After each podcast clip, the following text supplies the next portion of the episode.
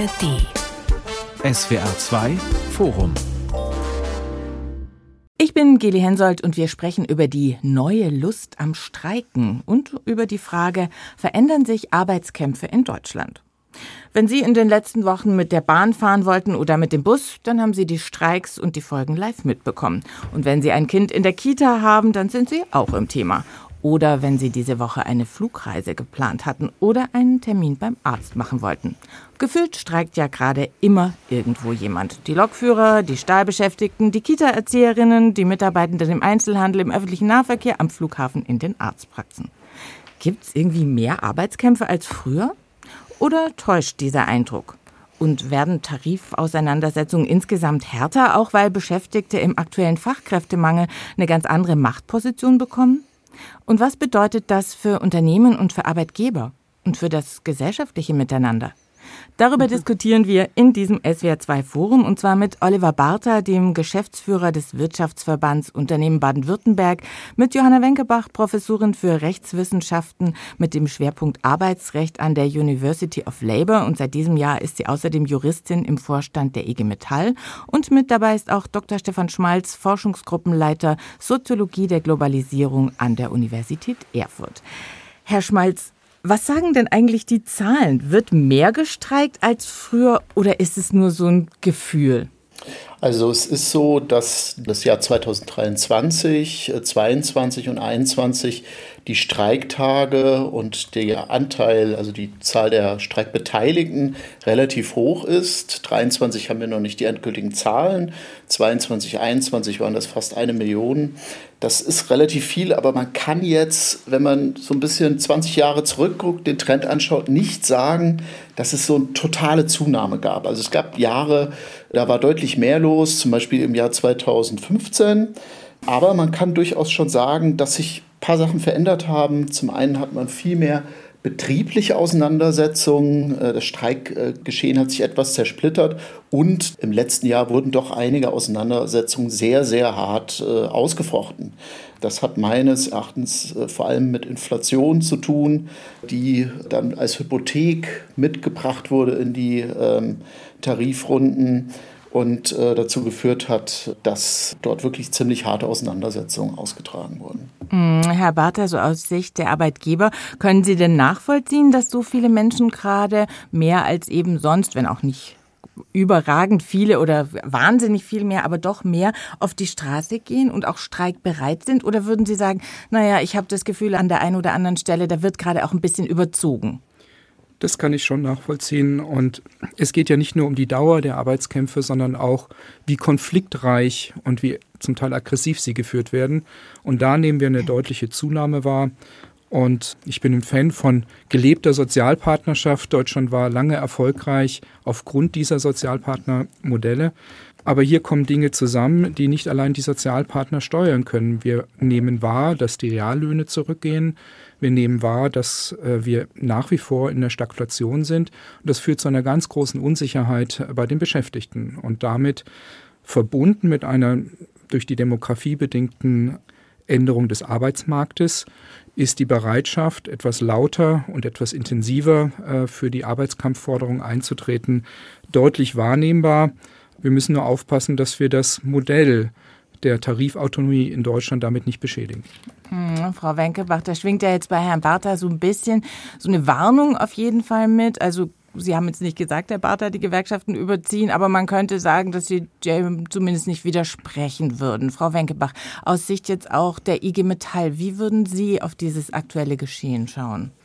Also ich bin ja schon mit der Überschrift immer so etwas unzufrieden, denn von Streik Lust zu sprechen klingt so, als sei es eine Entscheidung aus Lust und Laune. Mhm. Aber da stehen ja sehr harte und dringliche Bedürfnisse dahinter denen die Menschen mit der Nutzung des Streikrechts Ausdruck verleihen. Ähm, die Inflation wurde gerade schon angesprochen. Menschen können ihre Mieten nicht mehr bezahlen, ihre Stromrechnungen. Vieles hat sich enorm verteuert und gleichzeitig steigt durch den Fachkräftemangel auch der Druck auf die Beschäftigten, auch durch Digitalisierung. Das heißt, da wird also nicht gestreikt, weil man Lust darauf hat, sondern weil sich eben ganz zentrale Verteilungsfragen stellen. Und es gibt am reinen Verhandlungstisch auf diese Verteilungsfragen für die Arbeitnehmenden meistens keine zufriedenstellende Antwort.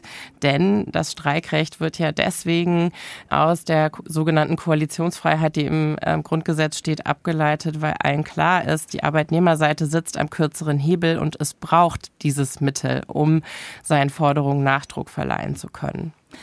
Herr Barter, also deswegen doch ein bisschen Verständnis auch für die Situation vieler Beschäftigten, die eben in einer schwierigen Situation im Moment sind, auch finanziell und wie Frau Wenkebach sagt, ja einfach auch keine andere Möglichkeit haben? Ich möchte gar nicht gegen das Streikrecht votieren. Es ist zentraler Bestandteil unserer Tarifautonomie und der gelebten äh, Sozialpartnerschaft. Die Frage ist nur, wo ist Maß und Mitte? Und wenn wir einzelne Streikgeschehen uns jetzt vor Augen führen, zum Beispiel das, was gerade bei der GDL passiert, wo man in tagelange Streiks eintritt, ohne dass man überhaupt einmal über die Forderung verhandelt hat, dann läuft es aus dem Ruder. Und was die Arbeitgeber auch nicht lösen können, ist die gesamtpolitische Lage, die durch, allein durch die Stimmung schon dazu führt, dass hier ein konfliktreicheres Auseinandersetzen stattfindet, als wir das aus der Vergangenheit kannten. Hm, Herr Schmalz, überziehen die Gewerkschaften gerade jetzt auch das Beispiel GDL, was wir viele in unserem eigenen Alltag ja auch erlebt haben? Ist da, ist es noch Maß und Mitte oder ist da schon was verloren? Also äh, ich persönlich sehe es wirklich so, dass äh, viele der Streikenden wenig andere Möglichkeiten hatten. Im Fall von der GDL, das ist natürlich etwas anders gelagert, aber da ist das Angebot von der Arbeitgeberseite jetzt auch äh, nicht sehr überragend gewesen und wenig Bewegung drin. Wenn wir also die Streikauseinandersetzung durchgehen im letzten Jahr, ist wirklich dieser Punkt jetzt aus meiner Perspektive als Wissenschaftler Reallohnverluste, die dort wirklich sich manifestieren und eine relativ hohe Inflation, die einfach sehr hohe zweistellige Forderungen notwendig macht und einfach zu diesen harten Auseinandersetzungen führt. Also man muss einfach ganz offen fragen, welche Alternative haben ähm, die Beschäftigten dann, ähm, um ihre Forderungen zu artikulieren. Ähm. Ja, und aus äh, juristischer Sicht ist es ja so, dass äh, Maß und Mitte letztlich verfassungsrechtliche Maßstäbe sind und es da eben nicht um die gefühlte Wahrheit, sage ich jetzt mal, geht von äh, wie viele Züge fahren nicht. ähm, natürlich macht es einen Unterschied, ob in Bereichen gestreikt wird, wo direkt der Arbeitgeber getroffen wird, ähm, weil es Kundinnen und äh, Kunden nur am Ende einer Kette gibt, bei denen wahrscheinlich zwar auch was ankommt, aber das versetzt dann nicht die Bevölkerung so in Aufruhr. Mhm. Aber trotzdem kann ja auch, wenn Kundinnen und Kunden getroffen werden, auch in großer Zahl gestreikt werden. Und es war eine Entscheidung, dass die Bahn äh, privatisiert wird, dass das keine Beamtinnen und Beamten sind. Ähm, die hätten dann tatsächlich kein Streikrecht. Klar, eine Entscheidung, die jetzt ich als Kundin aber und Kunde natürlich nicht getroffen habe, aber unter deren Folgen wir alle ja irgendwie gelitten haben. Und auch der wirtschaftliche Schaden, der durch so einen Bahnstreik entsteht, den kann man ja auch nicht wegdiskutieren. Und da stellt sich schon die Frage nach der Verhältnismäßigkeit. Herr Barther, aus der Wirtschaft gab es ja schon massive Kritik, gerade an der Dauer auch des Streiks und den Kosten, die damit einhergehen. Ja, das ist weder aus einer Metall- und Elektroindustrie noch aus Sicht der anderen Industrien oder der Daseinsfürsorgebereiche zu vertreten. Natürlich ist das Streikrecht immanent und wichtig. Die Gewerkschaft darf nicht zum Bittsteller werden, um ihre Tarifforderung durchzusetzen. Aber was ich erlebe, ist, dass es sehr extensiv gelebt wird und auch die Rechtsprechung ähm, bei der Beurteilung der Angemessenheiten der Streiks eben sehr, sehr großzügig ist. Das ist die Folge, dass wir keine Kodifizierung des Streiksrechts haben. Was heißt also, das? Wir haben keine gesetzliche Regelung, wie Streikrecht angewandt werden soll. Mhm. Ähm, es ist alles Rechtsprechung. Und damit haben wir jetzt ausufernde Streiks, die aus meiner Sicht nicht mehr vertretbar sind. Und es ist auch nicht Aufgabe der Arbeitgeber, jedwede Inflation zu kompensieren, um dann einen Reallohnverlust zu verhindern. Hier ist die Politik gefragt. Wir können das nicht naja. alles den Arbeitgebern aufschultern, weil sich sonst andere Tendenzen entwickeln, wo wir dann über Verlagerung sprechen. Frau Wenkebach, naja, haben die, Sie gesagt. Ja, denn also ich glaube schon, dass es in Unternehmen große Verteilungsspielräume gibt. Es werden ja immer noch auch viele Gewinne ausgeschüttet an Aktionärinnen und Aktionäre. Die Bahn hat jetzt entschieden heute, dass äh, die Vorstände keine Boni bekommen. Äh, mhm. Auch das ist ja etwas, wo man sich entscheiden kann, wie im Unternehmen ähm, dieses Geld verteilt wird. Und ich frage nochmal zurück, also extensive Streiks, äh, ich glaube, das ist eine gefühlte Wahrheit. Denn äh, wenn Sechs man Tage? Deutschland ja, aber ich meine, vergleichen Sie das mal international, was in Deutschland gestreikt wird mit anderen Ländern. Das ist alles noch verhältnismäßig zurückhaltend. Und gleichzeitig, also Sie sprachen ja an, oh, die Kundinnen und Kunden sind betroffen das, was ja gerade gesellschaftlich passiert ist, dass es eine große Solidarität gibt, weil die Menschen sehen, die Bahn funktioniert nicht und es liegt offensichtlich auch daran, dass die Personalplanung bei der Bahn nicht funktioniert. Deswegen hat sich ja gerade die Klimaschutzbewegung breit an die Seite von Verdi gestellt, um zu sagen, zum Klimaschutz gehört ein funktionierender öffentlicher Nahverkehr. Dazu gehören vernünftige Arbeitsbedingungen in dem Bereich. Und was die Lokführerinnen und Lokführer ja sagen, ist, wir halten dem Druck nicht stand. Die Krankheitsrate ist hoch. Es ist kein Sozialleben möglich. Es geht um kürzere Arbeitszeiten, menschenfreundlichere, gesundheitsfreundlichere Schichtsysteme. Und natürlich sind die Unternehmen da in der Verantwortung und nicht der Staat, das zu regeln. Jetzt haben wir zwei unterschiedliche Positionen, Herr Schmalz. Wem, wem würden Sie beipflichten oder wo würden Sie sich einsortieren?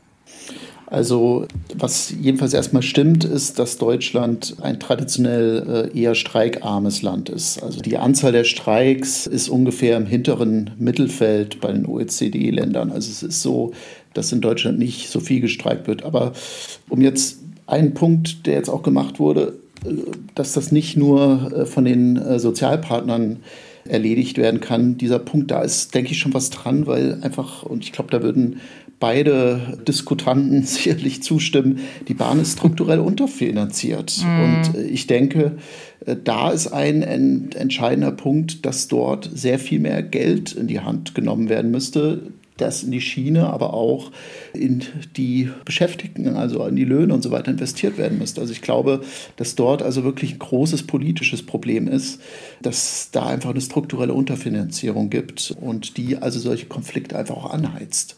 Aber da ist natürlich auch so ein Streiken Mittel darauf aufmerksam zu machen. Und wenn sich dann Millionen Bahnkunden irgendwie beschweren und sagen, Leute, so geht es nicht weiter, das erzeugt ja auch wieder einen neuen Druck auf die Politik, oder, Frau Wenkebach? Also da geht der, der Streik in unterschiedliche Richtungen dann auch oder die Wirkung dieses Arbeitskampfes.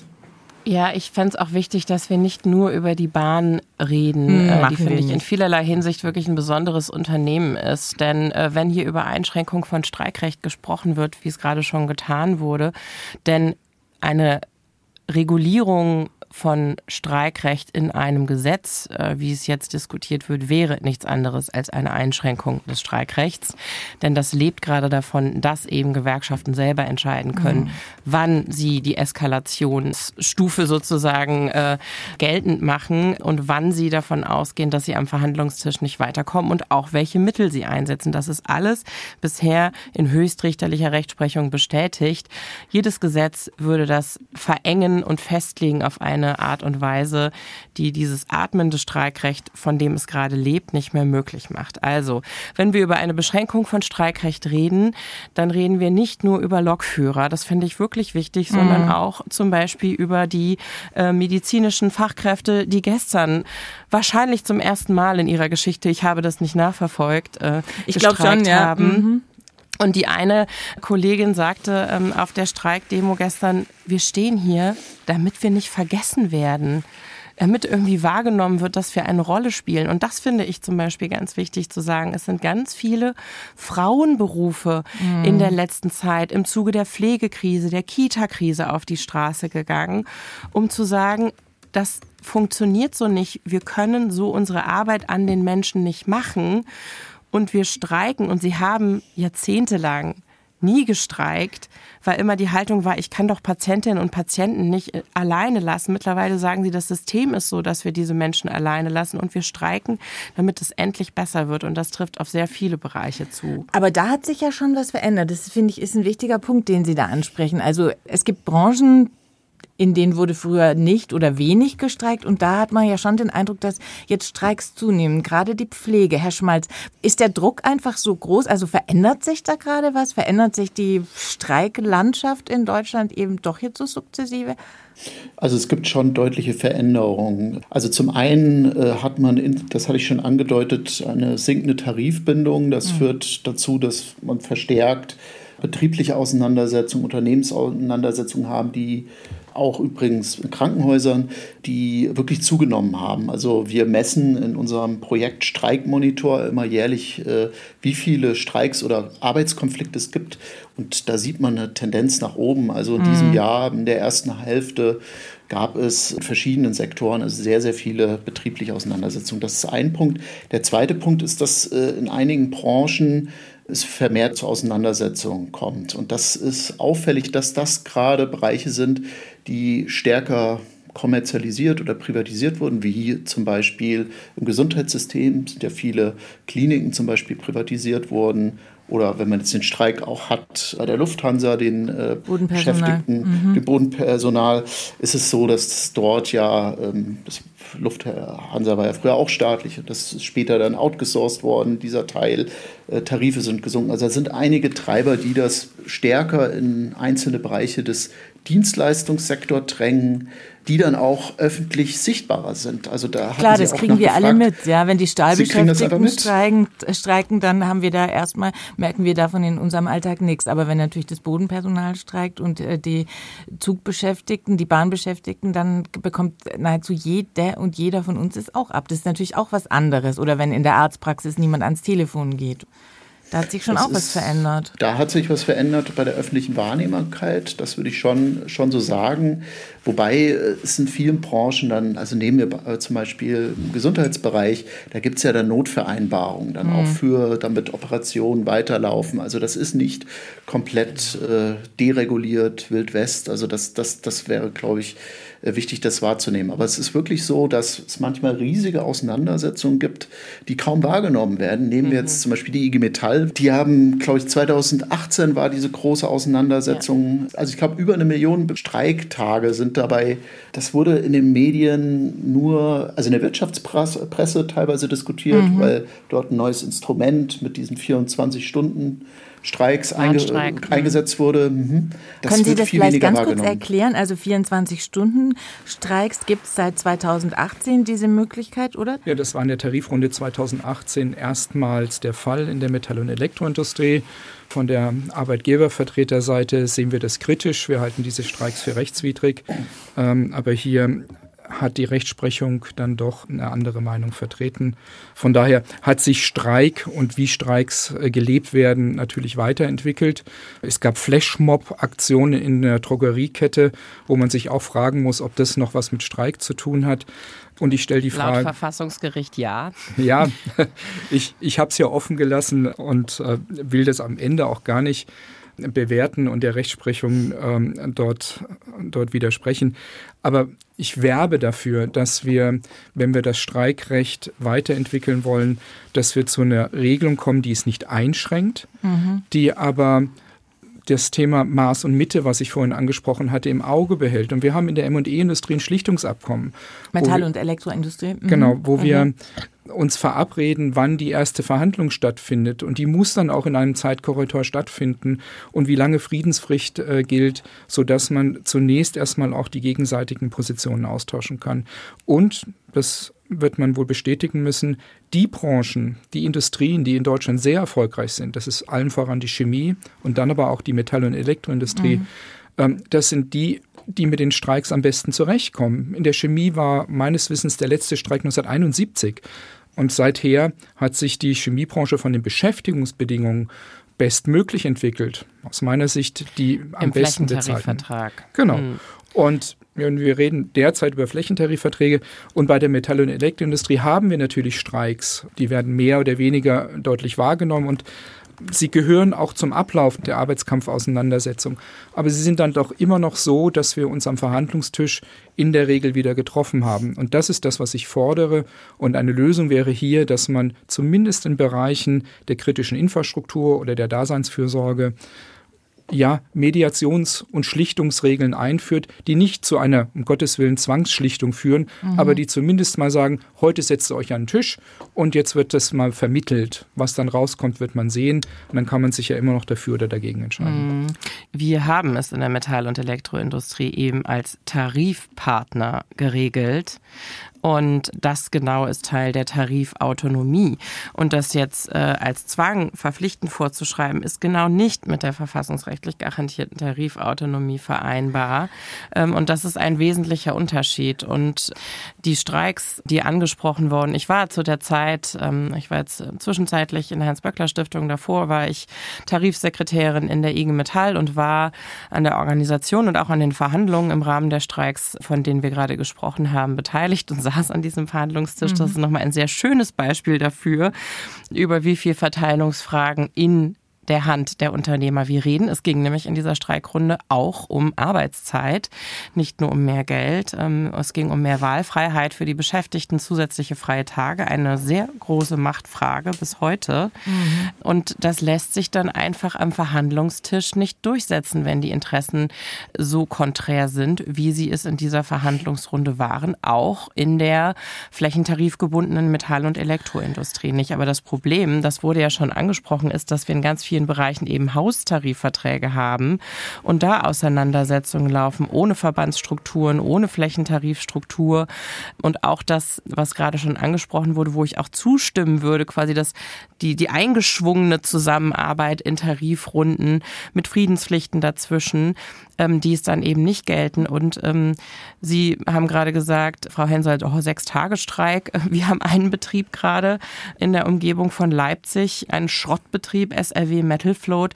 Da streiken unsere Kolleginnen und Kollegen seit 100 Tagen. Mm. Und es gibt noch nicht mal ein Gegenüber, mit dem sie verhandeln könnten. Ja.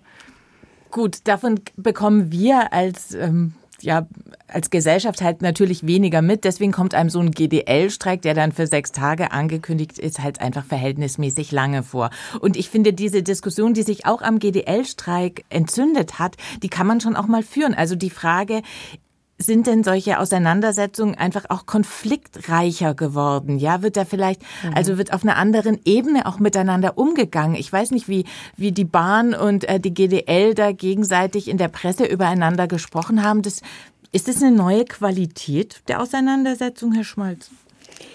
Also ich kann jetzt keinen äh, sehr großen Unterschied jetzt von der medialen Berichterstattung zu der Auseinandersetzung 2015 war es, glaube ich, wo die GDL ja auch länger gestreikt hat, mhm. finden, wo dann auch äh, es eine Schlichtung gab. Also ähm, das, denke ich, hat sich jetzt nicht dramatisch verändert äh, in den letzten zehn Jahren.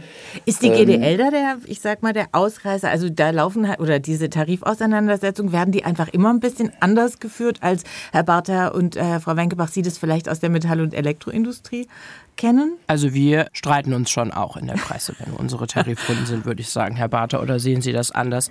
Absolut. Also dass die, Arbeit, dass die Arbeitgeberseite sehr laut verkündet, dass die Forderung der IG Metall völlig überzogen, unberechtigt ist und die Branche in eine tiefe Krise stürzen wird, ähm, das gehört bei uns schon auch dazu. Trotzdem, und das ist ja, finde ich, die große Herausforderung auch, das Ziel eines Streiks ist ja, einen Tarifvertrag abzuschließen. Und das wird am Verhandlungstisch gemacht. Und man muss in der Lage sein, an diesen Verhandlungstisch zurückzukehren und sich wieder in die Augen zu schauen, mm. wenn man ein Ergebnis erzielen will. Und ich glaube, dieser, ja, diesem Ausgleich oder diese Herausforderung, ähm, dieses Spannungsfeld ähm, zu bearbeiten, das stellt sich Gewerkschaften einfach. Und gleichzeitig sind wir darauf angewiesen, für Verständnis zu werben, für Solidarität in der Gesellschaft. Denn natürlich macht auch die Stimmung wie Forderungen wahrgenommen werden, etwas aus hinsichtlich der Moral der Streikenden, die sich dann ja auch wirklich in einen heftigen Konflikt mit ihrem Arbeitgeber trauen. Wie werden denn aus Ihrer Wahrnehmung diese Streiks angenommen von der Bevölkerung? Also Sie haben vorhin gesagt, Frau Wenkebach, auch beim Bahnstreik, viele Leute waren vielleicht genervt, aber hatten auch Verständnis. Also wie geht die Gesellschaft damit um, dass eben die Zahl der Streiktage zumindest ein Stück weit zunimmt, dass vielleicht auch Branchen streiken, von denen wir das früher nicht kannten? Ist da überwiegend Verständnis? Wir haben ja gerade diese tolle Umfrage, ähm, dass gerade auch viele junge Menschen kämpferische Gewerkschaften sehr gut finden. Wir haben gerade gesehen, wie sich die ja, sehr junge Klimaschutzbewegung sehr geschlossen an den Streiks der Verdi im öffentlichen Nahverkehr gestellt hat. Ähm, und ich glaube, dass vielen Menschen auch deutlich geworden ist, dass das Klatschen auf den Balkonen im Bereich der Pflege- und Krankenhäuser eben nicht reicht, sondern man dann auch solidarisch sein muss, wenn die Beschäftigten dann eben die Mittel ergreifen, um ihre Forderungen zur Verbesserung der Arbeitsbedingungen, die letztlich auch die Kundenbedingungen, ja, es gilt auch bei der Bahn beeinflussen, zu verbessern. Mhm. Und ähm, ich höre sehr viele verständnisvolle Rückmeldung, denn das bei der Bahn, was nicht funktioniert, ist ja auch für Kundinnen und Kunden Klar. sehr auf der Hand liegen. Die fährt ja auch gerne mal nicht, wenn kein Streik ist. das stimmt, aber wenn ich jetzt zum Beispiel an die Eltern denke, die eben ihre Kinder nicht in die Kita bringen können, weil eben gestreikt wird. Klar merken die auch, dass da im System manches schiefläuft, sind aber ja auch angewiesen auf die Betreuung. Also wie groß ist denn in so einer Situation das Verständnis? Also ich glaube, dass wir nichts dagegen haben, wenn Streiks kämpferisch ausgeführt werden, wenn da für die Sache gekämpft wird. Und ich nehme auch dann bei Infrastruktureinheiten wahr, dass da Verständnis ist. Sei es bei der Bahn, äh, wo man auf den Bahngleisen dann hört, mhm. äh, dass dann doch für die Lokführer was passieren soll. Die Grenze ist dann erreicht, wenn es hier personenspezifisch wird, wenn wir einen Personenkult wahrnehmen, ähm, ich kann formulieren, die Nullrunde ist schon ein Kompromiss und dann wird sich die IG Metall ganz erheblich dagegen wehren und aufregen. Aber ich kann natürlich die IG Metall-Vertreter nicht persönlich angreifen, dass ja. sie ähm, intellektuell nicht in der Lage seien, mhm. ihre Arbeit zu machen. Das hat für mich Grenzen mhm. und da nehme ich eine Entwicklung wahr, die nicht gesund ist. Und die nächste Grenze ist, wenn der Streik oder der Arbeitskampf dann politisch wird. Das erleben wir in anderen europäischen Ländern und das gehört nicht hierher. Politische Streiks sind in Deutschland nicht zulässig und würden auch die Tarifautonomie beschädigen. Können Sie mal kurz Wo sehen Sie denn einen politischen Streik hier? Naja, wenn sich Themen vermengen, dass Gewerkschaften mit Klimabewegung ähm, streiken, dann ist das für mich kein Streik, sondern dann ist es eine Demonstration, die den Regeln des Versammlungsrechts folgt. Aber das hat nichts mehr mit der Durchsetzung von Tarifforderungen zu tun. Vielleicht müssen wir noch mal klären, Frau Wenkebach, äh, Herr Schmalze, was ist eigentlich ein Streik? Also wer darf streiken? Das deutsche Streikrecht ist traditionell sehr eingeschränkt. Also ein politisches Streikrecht oder sogar ein individuelles Streikrecht wie in Frankreich gibt es hier äh, in Deutschland in der Form nicht. Wie ist ein individuelles Streikrecht in, in Frankreich? Nur, dass man mal so einen Vergleich hat? Da kann im Prinzip jede Person äh, zu jedem, fast jedem Zeitpunkt streiken. Das ist relativ liberal, während äh, politisches Streikrecht halt bedeutet, dass zum Beispiel gegen politische Reformen äh, Rente oder in Deutschland so. geben Rente oder mhm. sowas oder Arbeitsgesetzgebung hat es historisch auch schon Fälle gegeben. Aber es ist so, dass das rechtlich schwierig ist. Und insgesamt gibt es auch viele Berufsgruppen in Deutschland. Beamte dürfen ja nicht streiken. Kirchensektor, da gibt es ja auch ähm, Auseinandersetzungen, Weg, juristische. zu Recht umstrittenen, ja. Der sehr umstritten ist, gibt, äh, können nicht streiken. Und ansonsten ist es vor allem, also es wird um ökonomische Forderungen gerungen und äh, wenn ein Tarifvertrag dann gemacht wird, herrscht auch erstmal Friedenspflicht. Und das ist schon relativ eingeschränktes Streikrecht, wird so als das deutsche Modell auch bezeichnet, äh, also ein deutsches Modell von Arbeitsbeziehungen, industriellen Beziehungen, das re relativ stark äh, reguliert ist. Und da äh, gibt es natürlich jetzt durch einige Tendenzen, dass halt die Tarifbindung gesunken ist und so weiter, Veränderungen, die wir ja schon diskutiert haben. Was Frau Wenkebach gerade meint oder Herr Barter, ich weiß gar nicht, wer von Ihnen beiden war, dieser Zusammenschluss von Fridays for Future mit Verdi beim Streik im ÖPNV, dass sich eben Fridays for Future damit Verdi solidarisiert hat. Ist es denn eine neue Form von Streik oder ist es einfach kein Streik, sondern halt was anderes? Ja, also, also das ist eine Solidarisierung, dass da Menschen, also es wurde ja auch als die Bauern, die ja im Wesentlichen nicht ihre Arbeitgeber bestreikt haben, in einem Arbeitskampf. Aber der war auch immer äh, sondern vom die letztlich auch demonstriert hat. Ja. ja. ich meine, die gesellschaftliche Benutzung des Wortes Streik, äh, auch von der Klimaschutzbewegung und das, was es juristisch ist und worauf es dann ja auch für den rechtlichen Rahmen ankommt, ähm, ist schon was anderes. Äh, und der Streik von Verdi, wo es ganz klar um tariflich geregelte Arbeitsbedingungen im öffentlichen Dienst geht, wird jetzt nicht dadurch zu einem politischen Streik, dass da politisch engagierte Menschen sagen, wir stehen an eurer Seite, wir finden das richtig, wir besuchen eure Demos, wir halten da Reden und malen Plakate mit und schreiben in Social Media Solidarität mit den Streikenden. Ja, das sehe ich nicht als politischen Streik. Und ich wollte noch ergänzen zu der Frage, ähm, ist das hier erlaubt oder nicht, darauf hinweisen, das geht ja im Wesentlichen immer auf Richterrecht zurück. Ne? Wir haben ein Tarifvertragsgesetz, das äh, sehr kurz die tarifvertraglichen äh, Bedingungen regelt, aber nichts zum Streik sagt. Und das ist auch gut so, denn das Verfassungsrecht auf Streik, das ähm, Teil der Koalitionsfreiheit ist, die da im Grundgesetz in Artikel 9 steht, muss eben ein atmendes sein, das sich eben fortentwickelt mit einer sich verändernden Arbeitswelt. Aber was ist da Richterrecht möglich? hat Also- das zum Teil eingeschränkt. okay. Ähm, und da ist aber die Frage, ob zum Beispiel die Beschränkung, ähm, dass sozusagen politische Streikziele nicht möglich sind, mit dem Europarecht vereinbar ist. Das ist noch nicht abschließend geklärt und wird in der Wissenschaft, wie ich finde, auch zu Recht in Frage gestellt.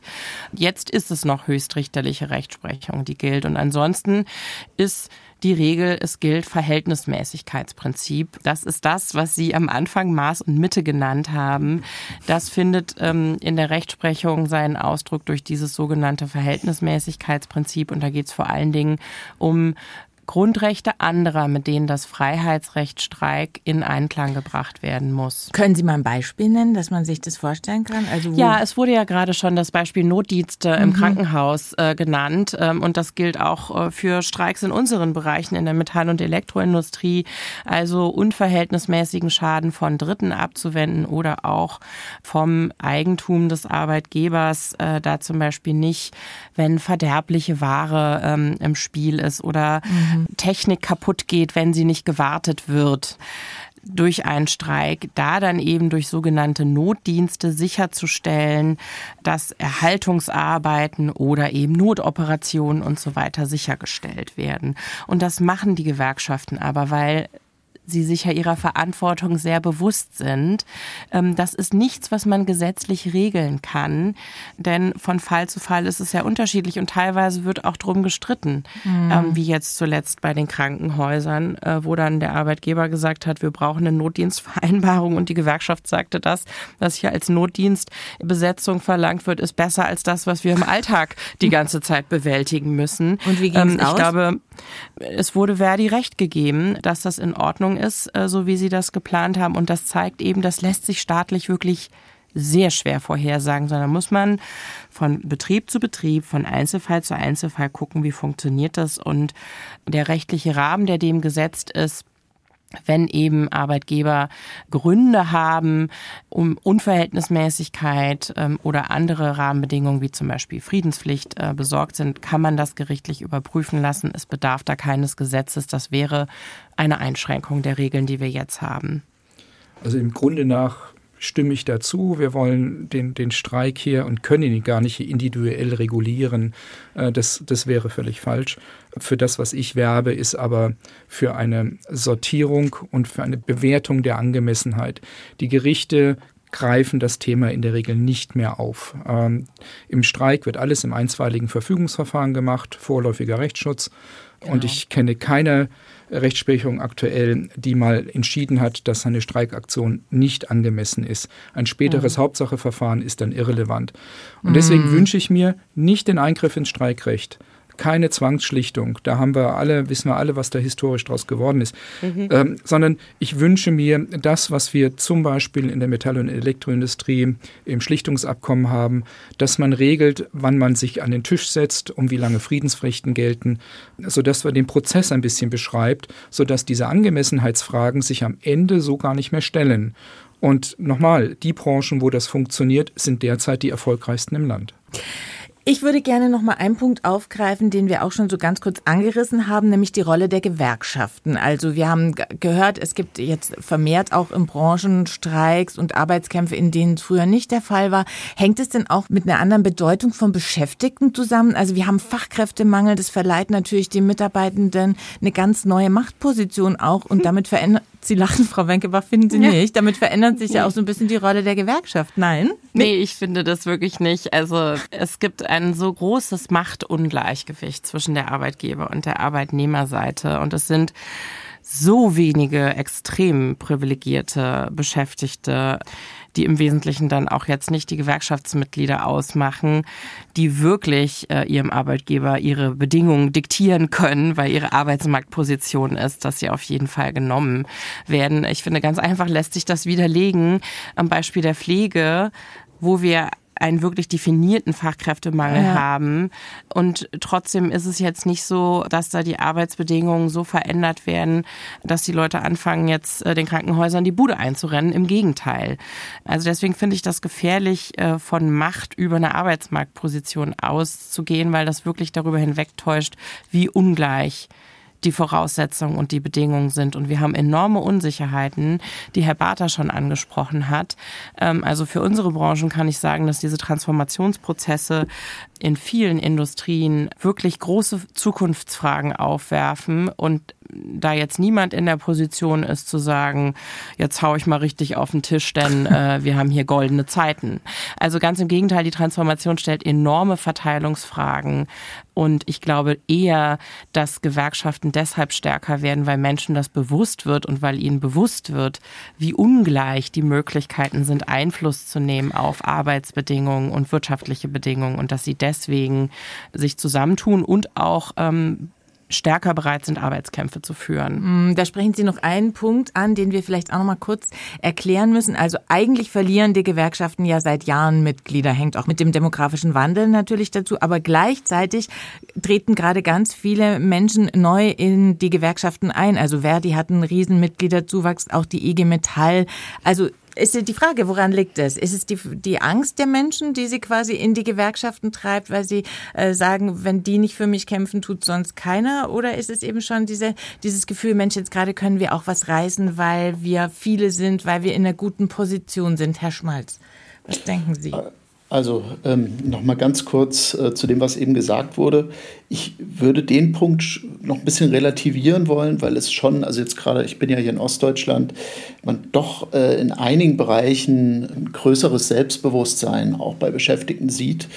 Ah, den ähm, Punkt von ja, Frau Wenkebach würden Sie relativieren. Genau, von mhm. Frau. Ja, das heißt nicht, dass, dass, dass diese Machtasymmetrie, die sie beschrieben hat, natürlich da ist, aber es ist schon so, dass wenn man zum Beispiel nach Ostdeutschland schaut, wo es in den 90er Jahren äh, nach der Wende Arbeitslosigkeit im hohen zweistelligen Bereich gab, also 15 Prozent plus X, da waren natürlich äh, die Beschäftigten sehr viel vorsichtiger in Auseinandersetzung zu gehen äh, mit der Arbeitgeberseite.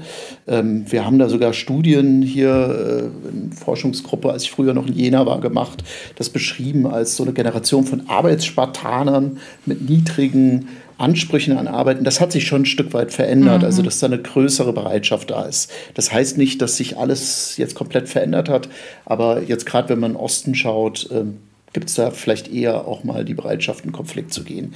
Äh, zu den Gewerkschaften, also es ist so, dass das Jahr 2023 das erste Jahr seit ich ich seit langem. Nicht genau, seit langem ja. ist seit über äh, 20 Jahren, wo der DGB Mitglieder gewonnen hat. Mhm. Das ist lange nicht mehr der Fall gewesen.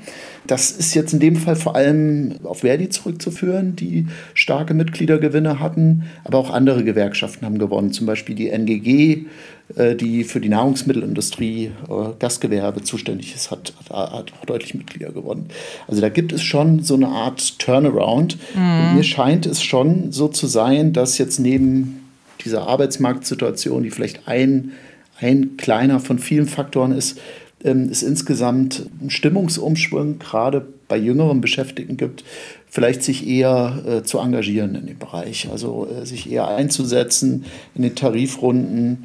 Das, das ist schon deutlich denke ich. Und die Frage ist, ob das jetzt so eine dauerhafte Veränderung wird, also ob wirklich die Gewerkschaften wieder stärker werden, Mitglieder gewinnen. Ähm, das, das wird jetzt abzusehen sein. Aber da gibt es, denke ich, eine Veränderung, die äh, sehr interessant ist und von der Wissenschaft vielleicht genauer angeschaut werden müsste mhm. in den mhm. nächsten Jahren. Herr Barter, Sie stehen ja, wenn ich das so sagen darf, quasi auf der anderen Seite als Mitglied äh, eines Wirtschaftsverbands, auf Seite der Arbeitgeber. Wie erleben Sie denn die Gewerkschaften? Also gehen die mit breiterer Brust in Verhandlungen als jetzt noch vor ein paar Jahren, auch weil sie eben diesen äh, Zulauf haben? Das werde ich ja dann dieses Jahr erleben, wenn wir bei der Metall- und Elektroindustrie dann im Herbst durchstarten. Ich sehe die Arbeitsmarktsituation so, dass beides zutrifft. Wir haben Engpassqualifikationen, wo sich die Beschäftigten sicherlich viel selbstbewusster beim Arbeitgeber vorstellen und dann auch viel aktiver Beschäftigungsbedingungen besprechen. Aber ich gebe der Frau Wenkenbach auch recht, dass die Transformation, die vor uns liegt, sehr viele Spuren hinterlassen wird. Wir haben es aktuell in den Nachrichten, wo Unternehmen gerade im gewerblichen Bereich Anpassungen vornehmen müssen. Anpassungen heißt Stellen abbauen? Stellenabbau oder Stellenverlagerung. Sie versuchen das über Qualifizierungsmaßnahmen aufzufangen. Aber die Zahlen sind schon beeindruckend. Wir merken das derzeit nicht am Arbeitsmarkt, aber ich würde nicht darauf wetten, dass das so bleibt.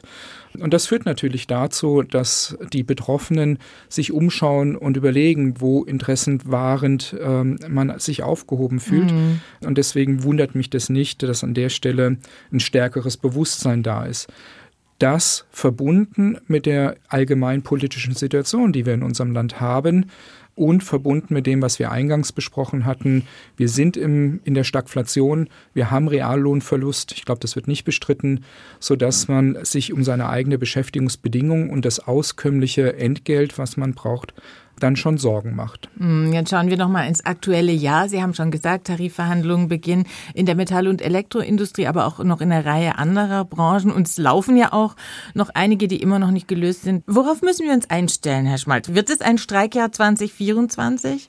Ich vermute, dass in die derzeitigen Tarifauseinandersetzungen immer noch diese Hypothek der Reallohnverluste, die stark auch mit der Inflation mhm die sehr hoch war, äh, zu tun haben, dass das noch mitgeschleppt werden wird und dass das schon auch das Streikgeschehen weiter anheizen wird.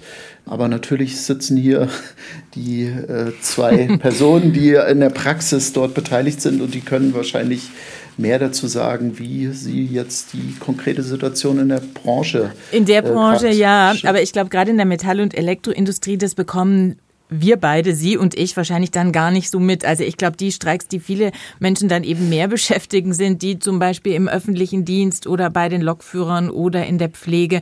Und da ist ja schon die Frage, auch da werden diese, Sie haben es Verteilungskämpfe genannt, Frau Wenkebach, auch da kommen die ja zutage. Also werden wir da noch eine Reihe von Arbeitskämpfen erleben, die wir alle eben dann auch in unserem Alltag irgendwie zu spüren bekommen?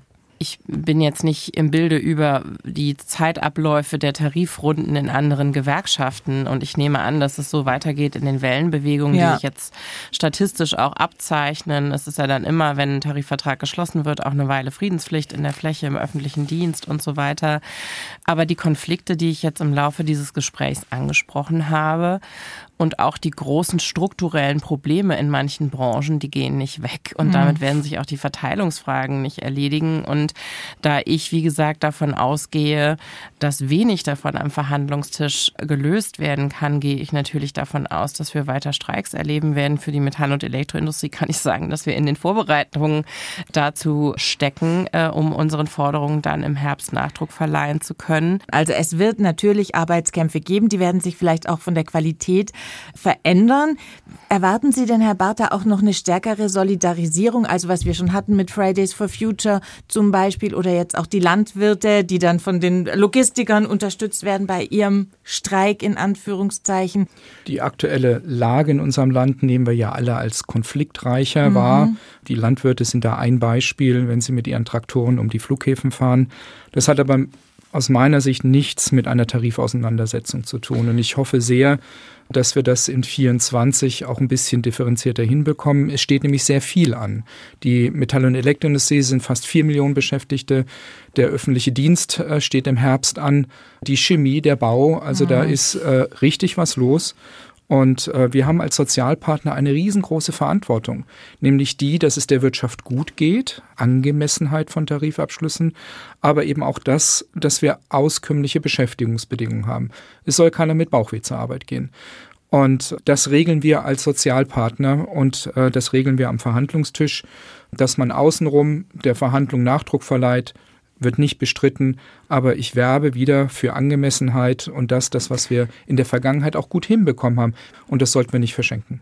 Das war das SWR2-Forum zum Thema Die neue Lust am Streiken. Verändern sich Arbeitskämpfe in Deutschland. Mit dabei waren Oliver Bartha, Geschäftsführer des Wirtschaftsverbands Unternehmen BW, Dr. Stefan Schmalz von der Uni Erfurt und Professorin Johanna Wenkebach. Mein Name ist Geli Hensoldt. Danke fürs Zuhören.